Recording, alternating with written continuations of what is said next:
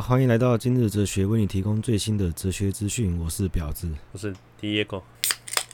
欸，我今天有一位朋友跟我说，他听了我的介绍去看维京人的挑战，他说看了十分钟他就关掉了。你不是说要看一集吗？他看十分钟。我还想说这件事情就是我们应该要因人废言，为什么？因为我给你介绍这一个人他是怎样。有一次我们在公园里面看到一群麻雀跟一只鸽子。那鸽子跟麻雀的身形就差距非常巨大，就他跟我说什么？那个是麻雀妈妈吗？等下，你干嘛？鹅肉面配音跑出来？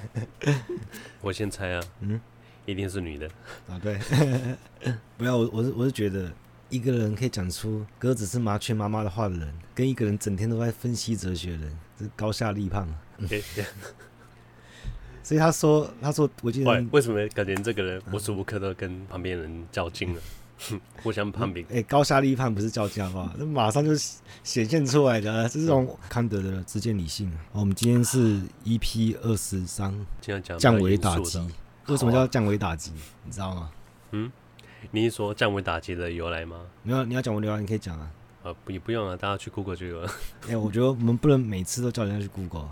然后你每次叫人家去 Google，那我听这节目到底要干嘛？哎、欸，我们节目就这么短。每次录完都说：“哎、欸，我们很多东西没讲啊，我们光是闲聊、啊。”我觉得他们就是因为懒得 Google 来听我们节目。嗯，好，那那我们速度快一点啊。反正刘慈欣有一本小说《三体》嘛，它里面有一种有一种攻击是它目标会降低一个维度，像是你人类三维，它降到二维变蚂蚁一样，这种毁灭性的打击。不是蚂蚁啊，变成平面。对啊，可是可是那时候有一个说法是蚂蚁它是二维生物嘛，嗯、所以很多人都拿蚂蚁来。这是我们拿来举例最近。最接近，最接近，最接近二维的。我们三维可以最接近二维的，因为有人说蚂蚁不会跳，所以它回来是二维。可是我觉得这样子它，它，但是它会，它会掉落啊，它不会跳，但是它会掉落嘛，所以它也是三维的吧？我就说，我说节目没时间了，在讲废话。好了好了。那我们之前做艺术的时候，就有说哲学是始于科学，止于艺术嘛。但是对经验哲学的哲学家，是科学的尽头是哲学，哲学的尽头是神学。你认同吗？神学是没有尽头的吗？对，神学没有尽头。亚里士多德也把他的形上学称为神学。我觉得他们只是把他们无法解释的东西推给神学，因为你每个东西没有尽头的东西，对，你追求到一个极致，你就是可能会遇到瓶颈，无法解释的。嗯，然后就全部都推给神学哦，有可能哈。对，嗯，我们讲现在有几个流派，像是有些人是一神论，他们只相信一位神的存在，或是相信他是唯一性的。但主要就是包括犹太教、伊斯兰教、基督教。基督教算是三位一体啊，可是我不知道算算算一神，还是算算多神。一神论的反面就是多神论嘛，就是你同时信仰很多神。的体系或是宗教，就是你可以同时信很多个宗教，只要你逻辑自洽的话，但是你也是可以信一个宗教，但里面有很多种神，需要逻逻辑自洽。如果逻辑自洽的话，所以你自己不能逻辑自洽。我觉得光两个两个宗教的话就很难很难自我。可是你不说服自己的话，那你要信两两个神，两两种宗教，我觉得有点难。就这种买保险概念了啊。嗯，我我信我信一个宗教，就是只有一个一个庇佑。嗯我信奉十个宗教，这十个屁用啊！不要闹高，全部都要信到。然后另外一种就是泛神论，就是认为神的存在是自然一切事物，就是万物存在的本源，一切的规则。那种泛神论。另外一种是自然神论，他这种想法是算上帝或是神创造了宇宙，跟他存在的规则，他之后就再也不理这个世界的发展，然后也不会对他产生影响，就他工作已经结束了，接下来你们就自生自灭了。这是自然神论。那再就是我这一种。不可知论者，我们不是无神论者，去否认神的存在，只是我们认为人无法知道或确定是否存在，但是我相信它存在，以一种你无法理解的方式存在，也无法证明。我举个例子，不可知论者嘛，其实我最能，我觉得没有人好好的解释这个是到底什么意思。那意思是说，我相信相信这件事本身，所以我相信你。如果你是认为有轮回，你是死后有轮回概念的人。你就去轮回。如果是你是有地狱概念的，你就会去地狱。你只要相信什么，你就你就是去哪边。可是呢，这些都还在虚像里面。你要完全超脱，不再相信任何东西的时候，你才是真的，可能就是所谓的涅槃吧。所以你不管再怎么样，你有你有什么信仰，你都还会困在这个虚像里面。哎、欸，可你刚刚这样讲法，你好像已经把那个佛教的位置摆到最高点了。啊，佛教真理啊。呃，其实说起来，我也比较喜欢佛教。嗯。因为他比较追求是自我精神的追求，没有，你真的有，你真的是一个有智慧的人，你就会喜欢佛教。哎、欸，我先声明一下，台湾台湾可以算是没有佛教，或是我们佛教跟道教懂佛教人。混在一起了。因为你记得我们在那个有一个金寺庙，它上面写什么“迎佛增光”，这个佛来到这边，然后天灯这边的光彩。哦，哦可是想起来，他说这个完全理解错误对啊，这不是佛吧？佛是不生不灭、不增不减的，那怎么会增光呢？嗯，对不对？我在想那些佛教，这是佛教啊？我在台湾都是借着佛教皮的那个道教。那也许真的有，只是没遇到而已啊。可他们真的就是你不会接触到的，嗯，然后他们真的在真的修行。你完全感觉不到它的存在，那也有可能嘛？因为你感觉不到它的存在，所以我认为是你当你不再相信任何东西的时候，然后完全超脱这个维度的那个时候，你现在是无法理解，它是无法描述的。不是大家可以知道无法理解是什么概念吗？无法理解就是你现在想象你的时候的世界，所有的东西，你只要你想到全部都是错的，那就是无法理解。嗯，这个就是 不可知论者。哎，我自己本身是的，我多讲一点。然后后来还有一种变一些变形融合的版本，像泛泛自然神论嘛，反正这种这种就不提了。那我为什么要讲降维打击？就是我在讲说，你把宗教当成镜头了。我现在用哲学来解释你，所以我等于是对你做出降维打击。因为如果你宗教自认为比你，先把我拉到拉到这个等级，拉个同一个层次来来了解一下。像最近不是中元节拜拜吗？因为我们是这样子，我们是一整个社区一起拜。我我尊重这个这个仪式带来的意义，但我不会。传承这个习俗，一切的繁文缛节就到我这边一直到此为止。那我先问一下，你觉得它带来的意义是什么？因为我只要去做这件事情，大家都开心啊，对不对？你只是跟其他人交代啊。对啊，我去拜个拜，让他们心里安心。我觉得哦，何乐而不为呢？对。哦，我去的时候也遇到一个 NPC 啊，我们两个就是这什么都不懂，傻乎下去就是过过形式。嗯对吧？我都拿起支枪也不知道，有没有乱插也不知道。这个很矮的、和蔼的一个老先生就走出来，他是那种心平气和的那种人，可讲话就是给你的压力就是咄咄逼人，你知道？你说我我不得不照着他的意思走。你会感觉他好像觉得你在亵渎神。OK，是吧？你要上支香先拜外面天公什么的。对，然后这一支香你插这边给好兄弟，你就先跟好兄弟叫他们过来吃这些。嗯，对，反正他就跑来跟我新手教学啊。嗯、对，讲完之后，拜完之后，我就抬头看一下他的脸，他就知他就很露出满意的微笑，向我点头。嗯、就看到他头上的金蛋号就变成问号了，任务解完了。可是如果我知道这样做，他就会开心的话，那我就做嘛。哎、欸，可是我刚刚的情境是我有点被迫，他是很温和的咄咄逼人。可是我觉得到很多习俗到我这里的时候，我就不会再传承下去了。嗯、就是因为如果已经没有别人存在的时候，我已经不在乎任何人，不是啊、我就不会做这些事情。因为我们现在要做是对这些老人家有意义，我们是为他们而做。对、啊，到我们这一代对我们有意义，嗯、我也不需要传承给其他人了。对，对对，因为他们已经不存在的时候，那我责任已尽嘛。对，因为这东西对对我本身是没意义的嘛，我就不会去传承它。嗯。所以我觉得我们现在讨论宗教是很好时机啊。最好是什么？现在是最后的余晖吗？因为我们这一代之后就不会，那之后人可能就不在乎嘛。但是他们没接触过。那如果宗教会从我们这一代之后消失的话，代表明智开了，是吗？我们在想说，宗教对于我们现在这个社会还是有它的功用。以实用主义来看是蛮多的。对，它是维稳嘛。嗯，它是社会和谐的力量。对啊，大家。都需要一个心灵寄托。我觉得心灵寄托这种讲漂亮话，我不想听啊。啊，马克思是说，宗教是现实在经济上被压迫人们用来止痛的鸦片。哦，对，哎，这个就是我，这我想要。哎，真的好笑。就是给这些受苦受难的人民，嗯，一个安慰剂，自我安慰用的。啊、嗯，有些人不跟他说啊，善有善报，恶有恶报，不要做坏事的话，他们就去做恶。只是稳定这些潜在犯罪分子的力量。哎，我发现是他们，他们很重视表面的和谐，但是他们可以私底干一些肮脏事，没关系。因为人本来就是社会化动物嘛。嗯。只要它不影响社会化的风评的话，不会传播开来。嗯，你私底下做没关系。你还记得飞天面条神教吗？傻笑。这个意大利面怪物啊，它是为了讽刺而存在的。而且最特别是，它在台湾是经法律承认正式的宗教，在台湾啊。它跟全民最大党的那个，嗯、那全民最大党没有啊？诶，欢乐无法党。哦，欢乐无法党，靠，讲错。还有，你知道有个地方立一个巴丰特雕像吗？我觉得。宗教自由就是这样啊！如果今天我要信奉恶魔还是撒旦的话，也是允许的。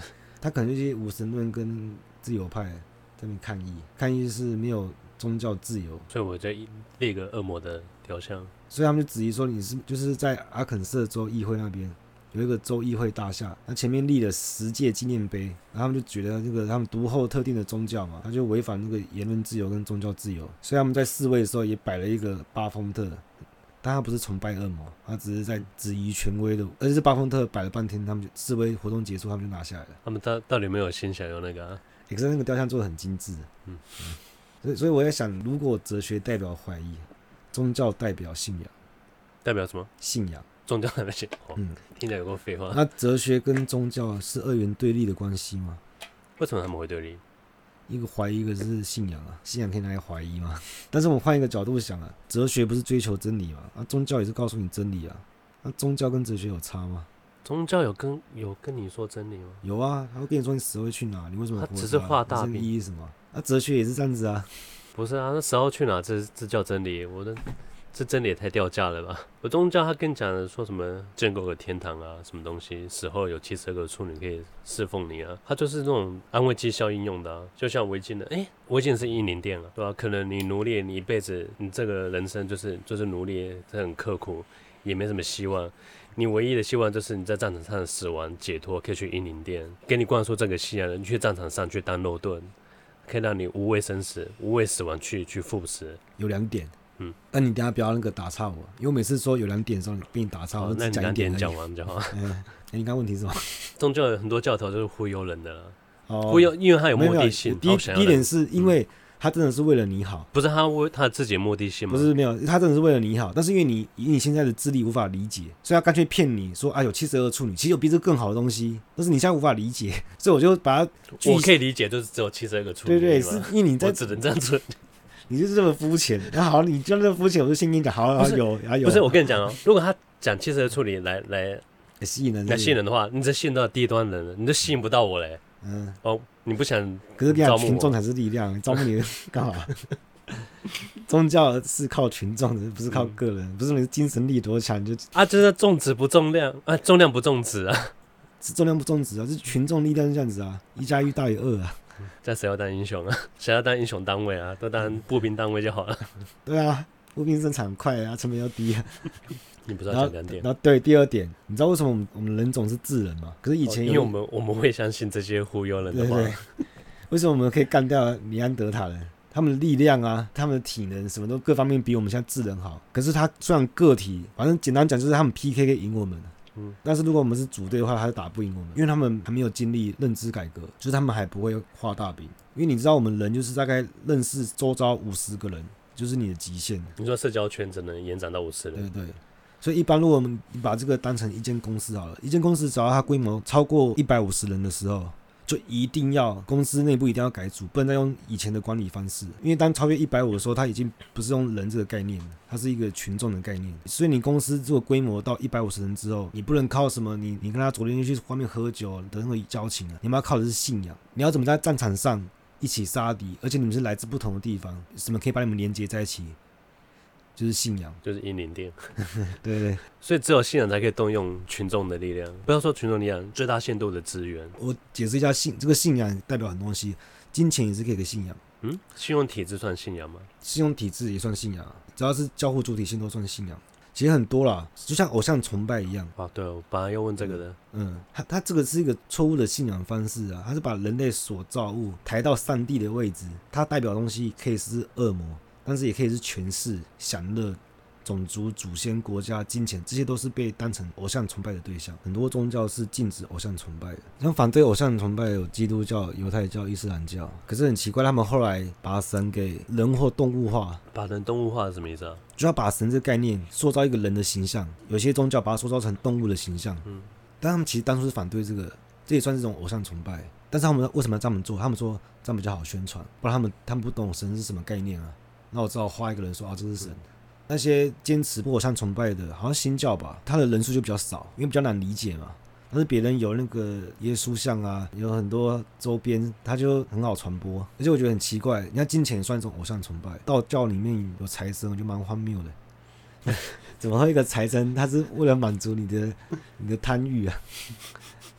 不觉得很奇怪吗？而且你去跟外国人说哦，为什么过年要说恭喜发财？他们一般都是说哦，祝你身体健康啊，这怎么怎么会祝你发财呢？我们华人就是喜欢铜臭味的东西啊，所以这也是一种偶像崇拜啊。对啊，啊，就是投其所好啊啊，你华人喜欢这个，我就创造这个来。所以你不觉得啊，这个信仰好像被很有逻辑性的安排？不是逻辑性，我就说目的性嘛。对，很有很多宗教设定，它就有引导性跟它目的性在。嗯，所以我就觉得，只有很强烈的引导性跟目的性，我觉得这宗教就有鬼。因为宗教最后面是人在操控的，如果他是人在操控，然后又有明确的引导跟目的性的话，那绝对绝对有鬼。我觉得宗教里面要把人人的那个干扰啊，全部去除了。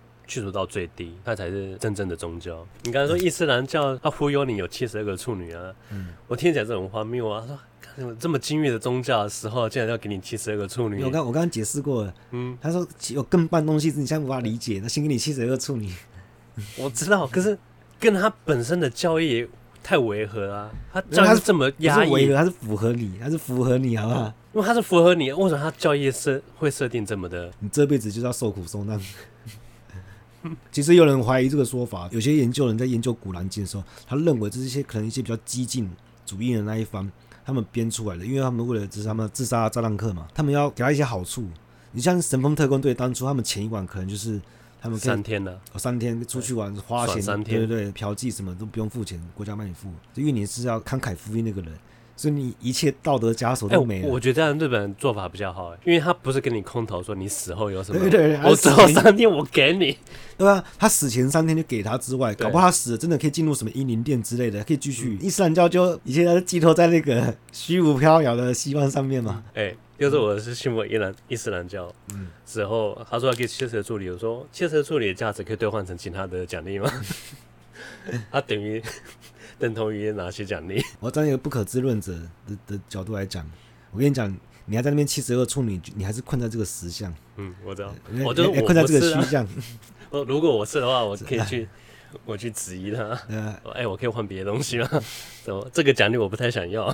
那你告诉信我们宗教。你想要别的，你就信别家。哦，没有，我本来就没有信仰啊。不可知者论，我也算是，我心中还是比较偏向于佛教。佛教是真理啊，一开始讲过了。你感觉出来，佛教把很多人性慢慢剥离掉，你会变成更原始、更纯粹的一个灵魂。应该其他宗教，它拿到很多世俗的物质去诱惑你，我觉得这怎么对嘞？欸，我讲一个故事，但是有可能是错的，那错就错了。欸、耶稣啊，耶稣他不是有消失过一段时间吗？蛮长的一段时间。那就有人说。就有人说他跑去东边学佛，嗯，然后那个基督徒说绝对不能让别人知道这件事情，只是怎么能让他们的那个 他们的他们供奉的神去 去学佛，他们到最后都会跟佛教很像，就是要消除这个欲望而已。当时他们为什么会想要消除欲望？这个概念是哪来的？这个概念像我我们家的猫嘛，它一直都吃饲料，没也也过得很好，但是你突然有一天给它吃一个罐头，可是你之后就不喂它罐头了。他永远活在那种痛苦之中，你不如就一直给他吃饲料就好了。你给他罐头吃，他就会造成无尽的痛苦。哎、欸，你这样有点消极。我是简单讲，我从猫的角度来讲是这样子。这个讲法真的很消极啊！说人生干嘛干嘛要追求？什么都不追求的话，你就不会有这些。叔、啊、本华也这样讲啊，人生是从一个钟摆，从无聊摆到痛苦，痛苦摆回无聊。你这样讲，我们人诞生的一瞬间是最完美的，后来是一直被污染，一直被污染。啊，你一开始就什么都不要学就好了。对你这样学的，反而要要忘掉，又忘不掉。所以，我们刚开始练习冥想，我们就是要要回到那个最初的状况。我以前我在想一下冥想的目的是什么？后来我想想，冥想是不是在在模模拟死亡的状态？呃，对啊，模拟死亡的状态就是你把这个实像变得比较半透明一点啊？什么意思？就是我们跟真实世界有一道围墙，但冥想是让这个墙变得有点半透明，有点透视过去，看到真实世界好像是什么样子。我的概念是说，他觉得能有人能信就是会对你对你真理会产生干扰，你冥想就是他去修行，一直剥夺你的。欲望，你的感官，你的所有人性全部抽离。你越纯粹越原始，你才能看得越透彻。可这也很像，很像死亡，虚无。到最后，你连连自我意识都抽离的话，就是变成虚无，就是死亡了。这就是很像康的纯粹实践理性。刚刚讲实践理性，那啊搞屁啊！这些全部讲过，我要讲什么了？我要至少可以证明是你是自己想到的。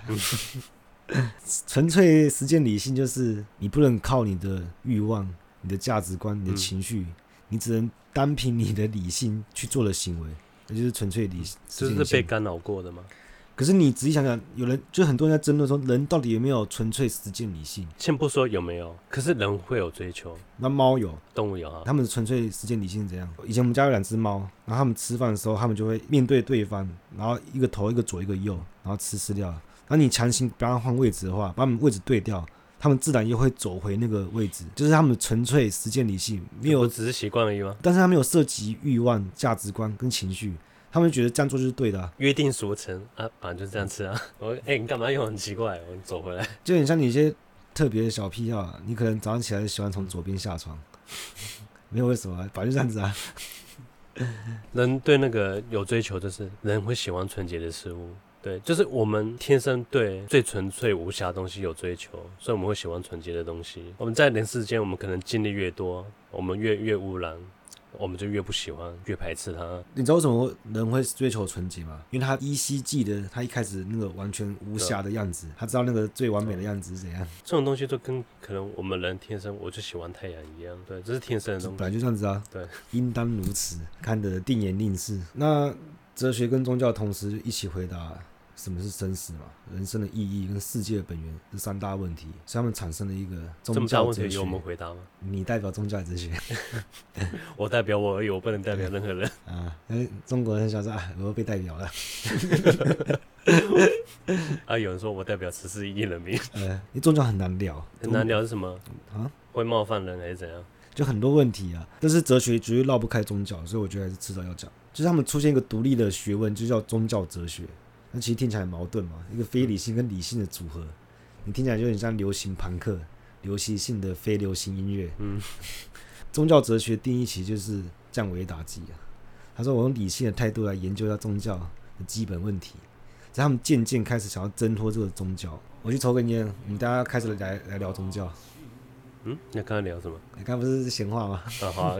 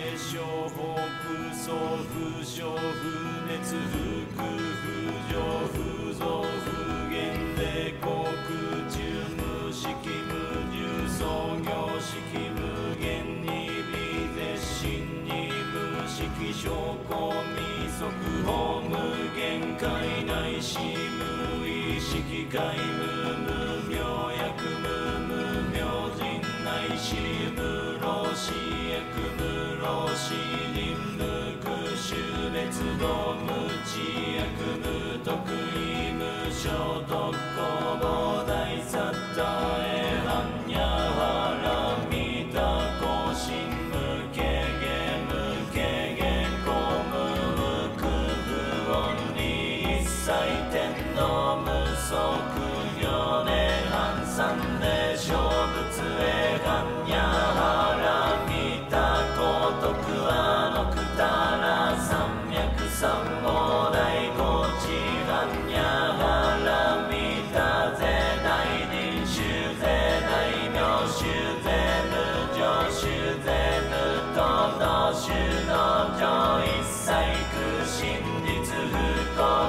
切乱やらみた。収束節終圧が手が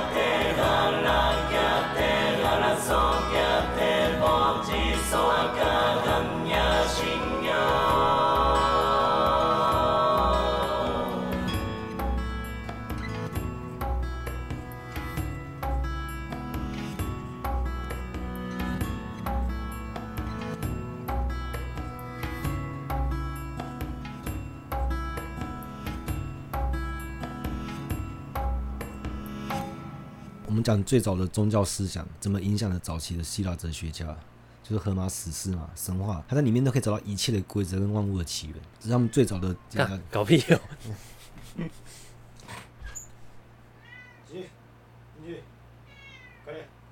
然后宗教思想也影响了早期的希腊哲学家，像他们出现一些比较经典的教派，就是厄尔甫斯教，你应该听过他的故事了。厄尔甫斯教是怎样？他们是相信不朽跟轮回，所以在很早古希腊时期，他们就有不朽跟轮回的概念。嗯，他们的轮回跟我们一样吗？跟东方的轮回一样。哇塞！所以影响了很多哲学家，像柏拉图啊、毕达哥斯拉的。那这个厄尔甫斯是谁？他在神话里面是很爱老婆的，然后他老婆死掉了，他要冲到冥界就把老婆婆救回来。经过了很多困难，那黑帝斯就被他的真诚感动，他说：“好啊，你可以带他回去，但是绝对不能回头。”就他们快要离开这个地狱的时候，然后他老婆就觉得说：“哎，一路那么冷淡，连正眼都不看我一眼。”然后就说一句：“我觉得你变了。”然后他就是爱妻心切嘛。他马上转头，就他就像梦一样，全部幻化掉，就很像以前那个罗宾威廉斯的部电影叫《美梦成真》。美梦，嘿，嗯，好像到中世纪有一句话是这样讲的，他说：“ 哲学是神学的悲女。”啊，哲学是为神学服务的。你刚刚讲那个故事，本来就是很有东方的韵味。嗯，那那时候就出现了经验哲学，因为因为宗教要用哲学来解释上帝到底存不存在嘛。为什么大家只在乎上帝到底存不存在？因为他们要合理化他们的统治性啊。因为中世纪的时候，他们教会力量是非常强大的，所以他们第一个要解决问题就是上帝到底存不存在。嗯、然后之还有其他问题，就是例如说什么一根针上面能站几个天使。哎、欸，不过这个是哎哎，重点这个不是讲讲哦，他们还有那种很严谨的科学实验，很严谨啊。因为，他们最后的结论是天使是抽象的概念，是精神性的。然后真是物理，是占据空间的，所以答案就是可以占无限个天使啊。我们之前有提过那个圣安森笛卡尔的本体论版本，怎么去解释上帝嘛，然后就跳过不讲。我哲学的婊子。EP 十六那集有讲，那我们直接来讲达米安。达米安就是讲那个哲学是神学婢女那句话的人。他说五路论证。哎、欸，他是哪个年代啊？他讲这句话没问题哦。中世纪啊，没问题啊，没问题。他说宗教力量最强的时候，他五点证明。然后第一个就是不动的推动者，就他认为事物的运动一定要需要外力去推动嘛。那一物推一物，代表是无限的推动，但是这个推动链里面一定要存在一个自身不会被推动，但是又是推动的那个人，那就是神了，这是他的证明。就不知道我们世界怎么运作的，对不对？那再第二个是第一因，就是我们在亚里士多德说的他四因说，其中的动力因，其实也是必然一定要第一个动力因去推动嘛，那也就是那神嘛。第一个是推骨牌的人，对对，多米诺骨牌。对呀。那在第三个是偶然性论证，因为很。欸所以在他来说，如果上帝在他推那个骨牌之前，这个宇宙是是停滞的，是大爆炸之前的状态吗？第三个就讲到，嗯，你那么急好不好？我一个一个讲，有问题就问嘛。啊啊，偶然性是什么？因为还有很多事物是它有偶然的情况跟必然的情况，那有些东西就是偶然会消失，所以这个世界就很有可能。所有东西都消失，但是不可能，你不可能无中生有啊！他同意可以所有东西突然没有理由就偶然的消失，但是他不相信可以无中生有，所以一定要一个存在，就是神才有办法无中生有，不然这个世界怎么可能存在？你看又来了，怎样就是无法解释的推给神的镜头就这边，这还是程度论证的，就是我们我觉得那神就是跟那个很多电影都拍到最后梦结局。一样不负责任。嗯，第四个程度论证，就是说我们都会说更好，什么东西比这什么东西更好，就像善良，谁更善良？必然有个最高程度的善良嘛，只是最善良，那就是什么？至善的存在。其实我觉得他蛮符合逻辑的。那第五，我觉得他在引导不错啊。嗯，他就把所有的美德把它罗列出来，然后就追究追到他最终点最上面，全部都是神。对啊，就把他。叠了个很棒的那个高台的，啊、这世界这样运作啊，不然怎么可能？一定是神啊！但是目的论，就我们事物的发展就会很奇怪的，刚好趋向某个目的。就很多事物它可以共同配合，你觉得太特别、太巧了吧？怎么会设计的这么刚好？这我们这世界怎么可以刚好可以这样共存？这种和谐的秩序必然是神的安排。可是我觉得他这个有点幸存者偏差。对啊，没有人觉得我们只是刚好这样而已。对啊，因为不刚好的都不存在啊。啊，我们是刚好存在那一个。我解释一下幸存者偏差。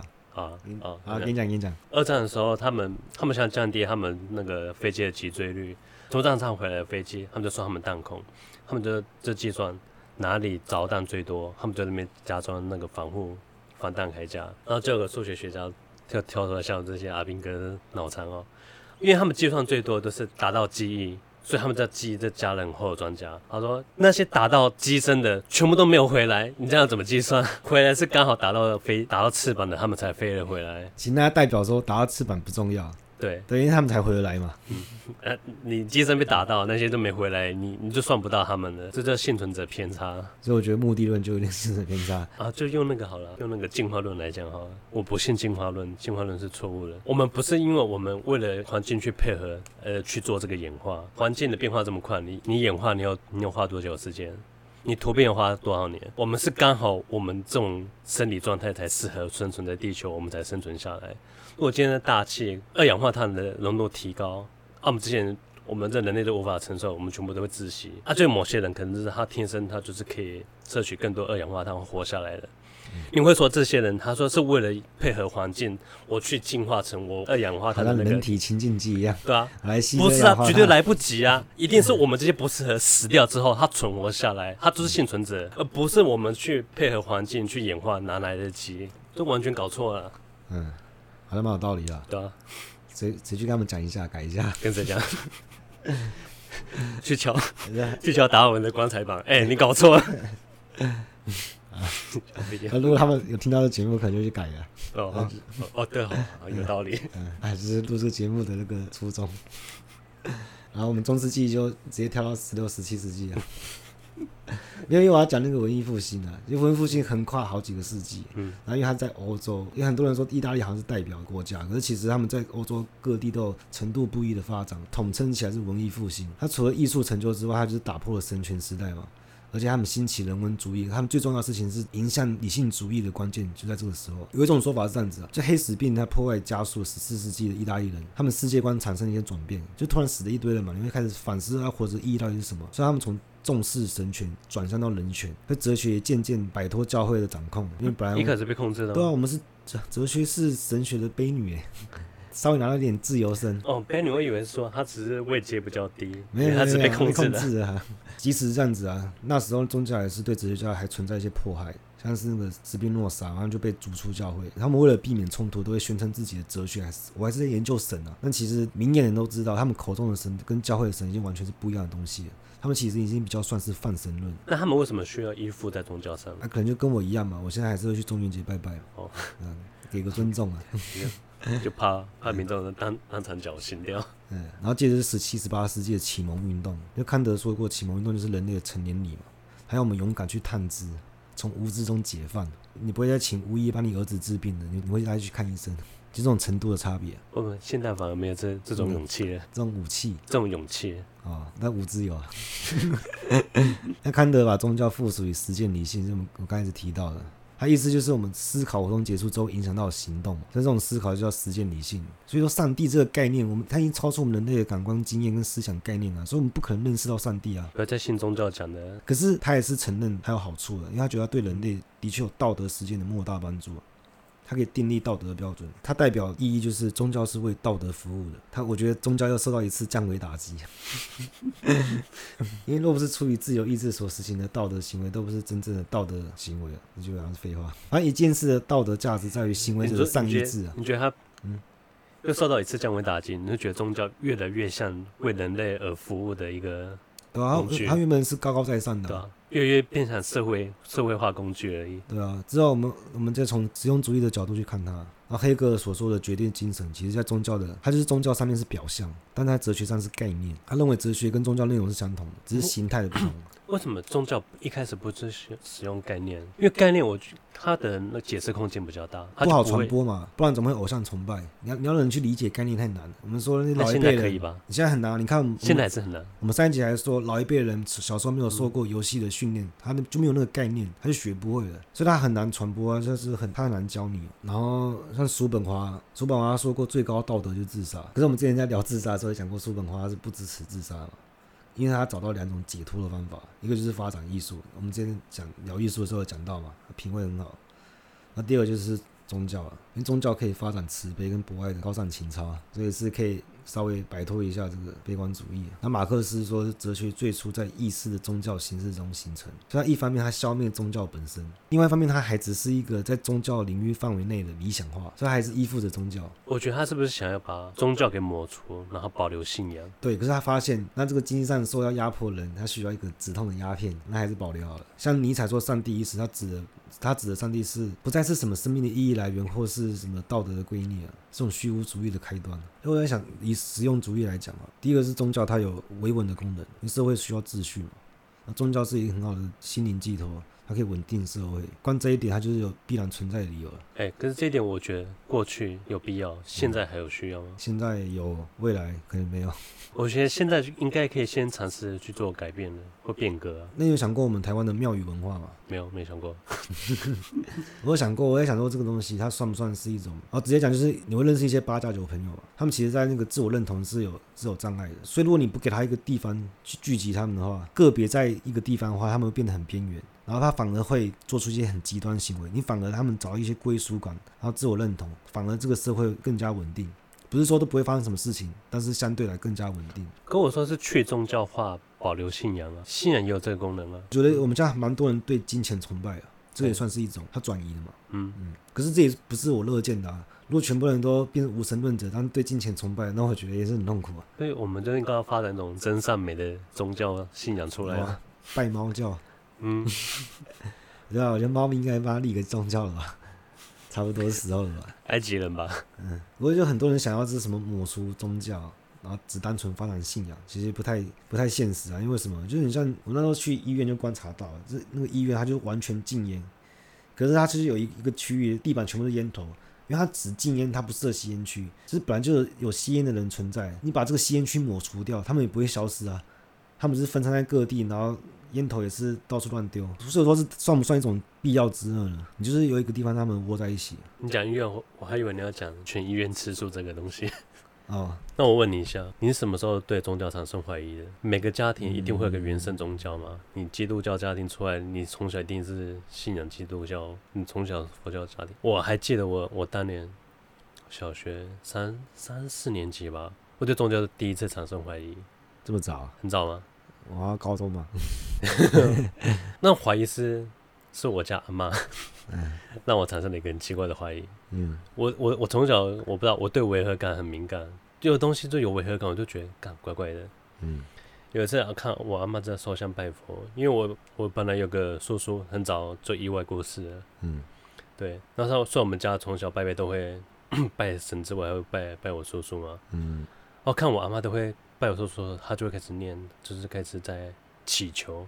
嗯、他说想要保佑我，就是读书很好啊，虽然我成绩很烂，但是没人屁用。健康。对啊，那平安怎样？祈求的时候，然后我就我就觉得怪怪的，我就问我阿妈说：“哎、欸，阿妈，哎、欸，阿贼依然不是行，为什么你可以跟他祈祷？”嗯，阿妈说：“一一是行啊，一死去就是行啊。嗯”神话。对，我说不对，因为作为我认知，他就是人嘛，人跟人神有别啊。为什么他死掉之后就变神了？他还有神力可以来的庇佑你。家里发生不幸是祖先没有庇佑啊。然后我发现他阿妈拜他只是为了想要，他他目的性是想要祈求。对，不管他是形式就是这样子啊。对，不管他是神还是你过世的亲人，目的性都是祈求。我小时候有在想，神不是全知全能吗？嗯，我如果是神的话，我看到我信众就整天跟我予取予求，求一些很私欲的东西。我觉得，嗯，我要是神的话，我我的信徒都长这个样子，我是我也不会保佑你，我是很害讨啊。嗯，应该应该信徒拜说啊，希望你们过得很好什么的，希望神过得很好。就叔叔啊，哦，叔叔，我对啊，对啊，就是宗教的目的应该是这样。就像后来我长大后，我 猫咪死掉，然后就之前有请那个殡葬业猫动物的殡葬业过来，嗯、对，他收走火化之后啊，有一个道士跑出来。啊他就问我猫咪叫什么名字啊？我刚讲了哦，叫果果啊。那果果哦，他开始啊，果果啊，希望你死后就保佑你主人赚大钱然后发大财。我想说，干，它只是一只猫啊，招财猫，叫这一只猫，为什么你要你要叫一只猫来保佑我？不是猫，它是个神兽。我希望它就是在它可能知道，我不管是天堂人，它在。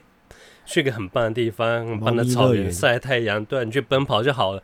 你不要叫他来烦我，叫他来嘲讽我，我的 仕途干嘛的？可是我我就觉得宗教这东西很可笑。可是我觉得你一定不会去当面去戳破这个泡泡。对，我不会戳破，因为我们就觉得就是我真的翻白眼说，干不要来这招，不要来这套。反正有人喜欢嘛，那就尊重了。真的吗？你你讲那个，我想到那个最强的传教士。什么东西是电影还是什么？因为修魔他好像是无神论者，蛮有名的无神论者。但有人说他是自然神论者。他有一次他那个跌到池塘里面爬不出来，他蛮胖的。他就经过一个渔夫，我不是说愚蠢鱼，我是说那个渔夫的鱼，渔夫。他经过，经过，他说叫他救他，他那个渔夫认出他，他知道凶魔是个无神论者，他逼他练那个经文跟，逼他念圣经什么的。后来凶魔就就在那个时候被他传教成功，对，被他传教成功啊！他还事后还说啊，他遇过最强的传教士就是那个渔夫啊。所以我觉得是上帝在叫他过来传教。嗯，哎、欸，真的很可怕哎！你要么信我，要么就给我去死。好，聊到这边。嗯，好，拜拜。哎、欸，那好像是后来那个笑话。